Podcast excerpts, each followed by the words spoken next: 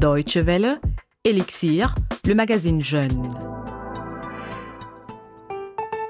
Les enfants sont des adultes en devenir. Lors de leur développement, ils apprennent à se comporter selon des normes sociétales.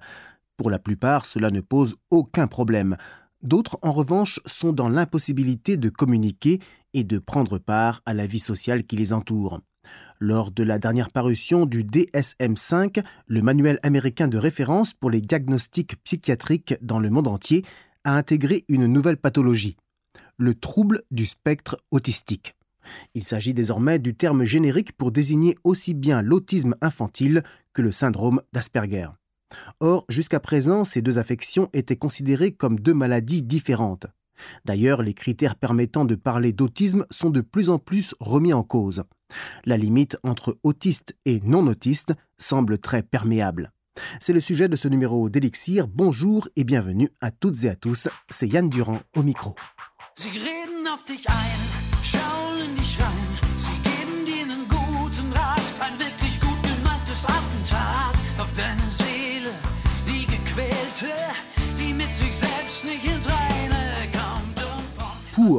Un groupe allemand parle de problèmes psychiatriques dans cette chanson intitulée Irgendwo, en français, quelque part.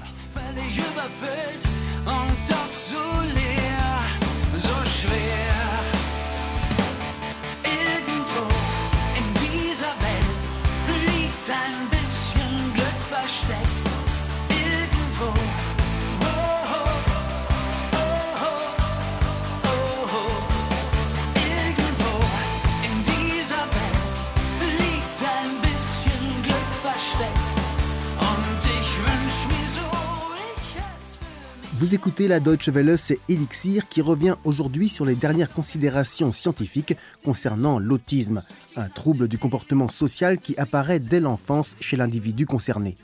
Le DSM-5, le manuel américain de référence pour les diagnostics psychiatriques, a regroupé sous le terme trouble du spectre autistique plusieurs affections psychiques considérées jusqu'alors comme différentes.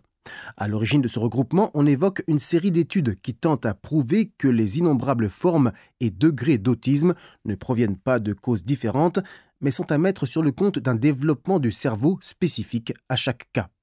Mais voilà, on ne sait pas encore à quoi ressemble ce développement spécifique. Et la question suivante se pose donc aux chercheurs. Où s'arrête le spectre autistique? Quand n'est-on par exemple qu'en présence d'un comportement compulsif entre guillemets normal? En d'autres termes, où commence l'autisme? Lorsque le soleil brille, John reste volontiers dans sa chambre. Quand tout brille et étincelle, il ne se sent pas bien. Cela le dérange. Il se sent aussi dérangé quand il y a du bruit autour de lui ou quand un enfant, par exemple, qu'il ne connaît pas, prend le bus avec lui. John a 12 ans et il est autiste. Er il ne peut pas écrire, il ne peut pas parler et pas tout comprendre.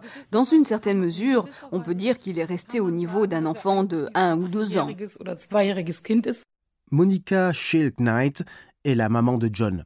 Elle raconte que lorsque son fils avait 3 ans, les médecins ont diagnostiqué chez lui un autisme infantile. Les individus atteints de cette forme d'autisme sont pratiquement dans l'incapacité d'apprendre une gestuelle et des mimiques, et ont d'énormes problèmes à comprendre les sentiments. Beaucoup d'entre eux tiennent de façon compulsive au même rituel quotidien, voire récurrent, plusieurs fois par jour ou lié à une situation précise. Par exemple, pour se rendre d'un endroit à un autre, ils sont dans l'obligation absolue de prendre exactement le même chemin, ou bien l'emploi du temps de la journée doit être absolument le même à longueur d'année. Évidemment, dans une société de plus en plus compliquée, il est très difficile de respecter ces exigences. Rainer Deleu, lui aussi, est autiste. Il était déjà adulte lorsque l'on a détecté chez lui le syndrome d'Asperger. Il s'agit d'une autre forme d'autisme que celui dont John est atteint. Lui, par exemple, peut s'exprimer. Dans mon bulletin scolaire, il y avait toujours ne trouve pas de lien avec le reste de la classe. J'étais content quand on me laissait tranquille et que je pouvais lire. Je suis surdoué. Je m'intéresse surtout à l'histoire et à la géographie. Parfois, je rédige des listes infinies sur les souverains, les capitales ou je ne sais quoi. Alors que certains autistes n'apprennent jamais à parler, D'autres, en revanche, attirent rapidement l'attention de par leur langage très élaboré à un très jeune âge. Certains sont très maladroits au niveau psychomoteur, ils se cognent partout, sont incapables de transporter quelque chose sans le faire tomber, tandis que d'autres dessinent pendant des heures avec une précision édifiante. Il y a l'autiste limité et l'autiste génie des chiffres. Ce dernier, jusqu'à présent, était compté parmi les malades atteints du syndrome d'Asperger. Il avait été campé à l'écran par l'acteur américain Dustin Hoffman dans l'un des premiers films dédiés à cette maladie. C'était en 1988.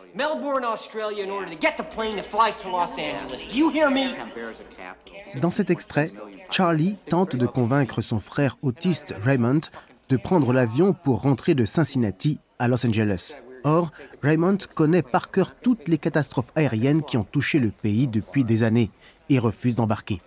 Devant l'insistance de son frère, il pique une crise.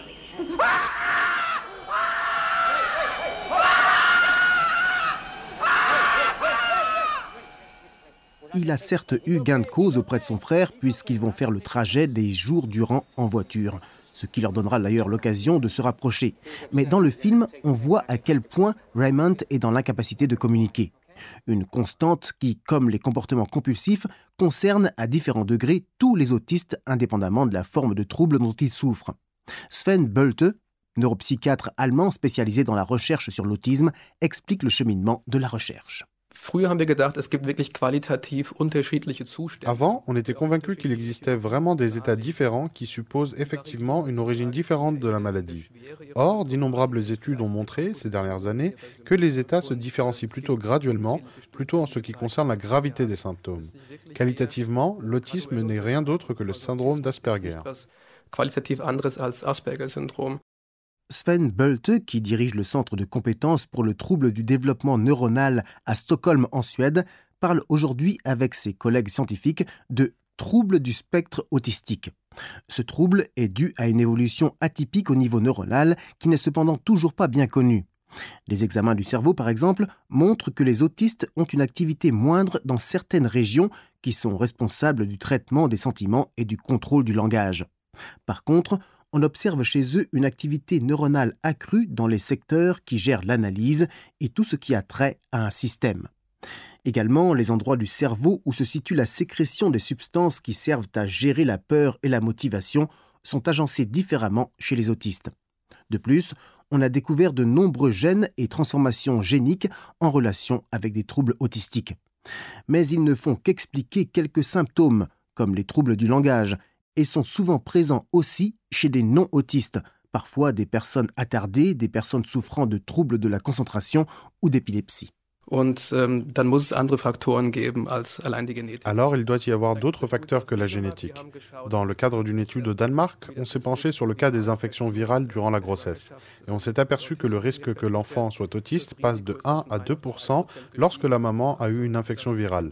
Mais cela peut aussi venir d'une complication pendant l'accouchement ou bien de particules nocives dans l'atmosphère.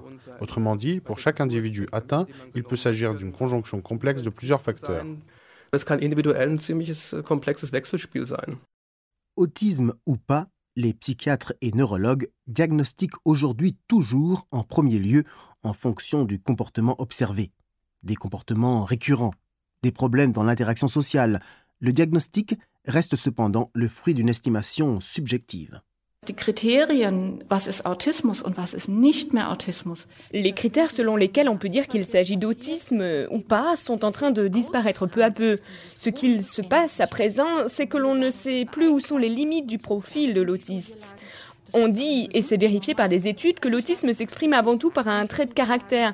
Or, c'est un trait de caractère que l'on peut aussi trouver au sein de la population non malade. Et dans d'autres pathologies, on constate aussi des particularités propres à l'autisme.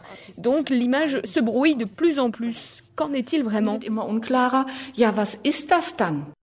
Qu'en est-il vraiment? C'est la question que se pose Inge Kamp-Becker, directrice du département de psychiatrie juvénile et infantile de l'Université de Marbourg dans l'ouest de l'Allemagne. Selon elle, on situe généralement la ligne séparant les comportements sains des comportements maladifs, là où un trouble autistique conduit le patient dans une incapacité d'accomplir de façon autonome des tâches quotidiennes, là où il est dépendant d'une aide extérieure. Mais la frontière n'est pas franche et la recherche sur l'autisme reste suspendue à la question de savoir quand il s'agit d'une maladie ou d'un trait de caractère très marqué. Rien ne nous empêche de dire que chaque personne est différente des autres concernant ses compétences sociales et que lorsque l'on franchit un seuil très bas dans le comportement social, alors on peut parler d'autisme. De l'autre côté, on aurait aussi des autistes qui sont extrêmement communicatifs et sociables. Il est possible qu'on y arrive. Mais comme beaucoup d'autres chercheurs, je ne suis pas sûr qu'une différence qualitative n'existe pas entre autistes et non-autistes qui partagent le même degré de sociabilité.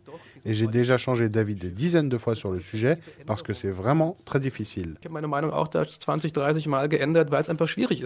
Un sujet difficile effectivement qu'il convient de prendre en compte dès le plus jeune âge, car c'est là que se déclenchent les comportements entre guillemets anormaux. De la petite enfance jusqu'à la puberté, il est pourtant évidemment plus facile d'intervenir et le cas échéant d'aider le patient et son entourage à prendre conscience de son état pour qu'il vive mieux son handicap, à défaut de pouvoir le soigner. Merci à Lydia Heller qui a recueilli ses interventions pour la Deutsche Welle. C'est la fin de ce numéro d'Elixir consacré aujourd'hui à l'autisme et les questions qu'il suscite. Merci de votre attention. Vous accédez comme d'habitude au podcast de cette émission sur notre site internet dw.de français. Encore un groupe allemand pour nous quitter, Fettes Brot dans Ich lass dich nicht los, je ne te lâche pas. Il s'agit d'un psychopathe. Excellente suite de programmes sur la Deutsche Welle et à très bientôt. Salut Weißt du was Nettes, wenn du mir ein Foto mit Adresse schickst, wenn du noch mal chattest. Ich wusste gleich, du bist die Liebe meines Lebens. Und es war mir klar, sind wir es mal ein Paar, wird es auf dieser Welt für mich einfach nichts Schöneres geben. Erinnere mich genau an den Moment, als ich die Mail von dir das erste Mal las, dass ich für ein paar Augenblicke so glücklich war, dass ich die Welt um mich herum vergaß. Ich dachte nur, ich fass es nicht, denn du wohnst in derselben Stadt wie ich und das nur vier Straßen von mir entfernt. Warum haben wir uns denn nie kennengelernt? Und dann sah ich dich, du warst auf dem Parkdeck vom Mercado, doch ich hab mich nicht getraut, wie das dann so ist, dich anzusprechen. Dazu hatte ich zu viel Schiss und ging dann hinter dir her bis zum Bahnhof. Ich sagte dir davon niemals ein Wort, aber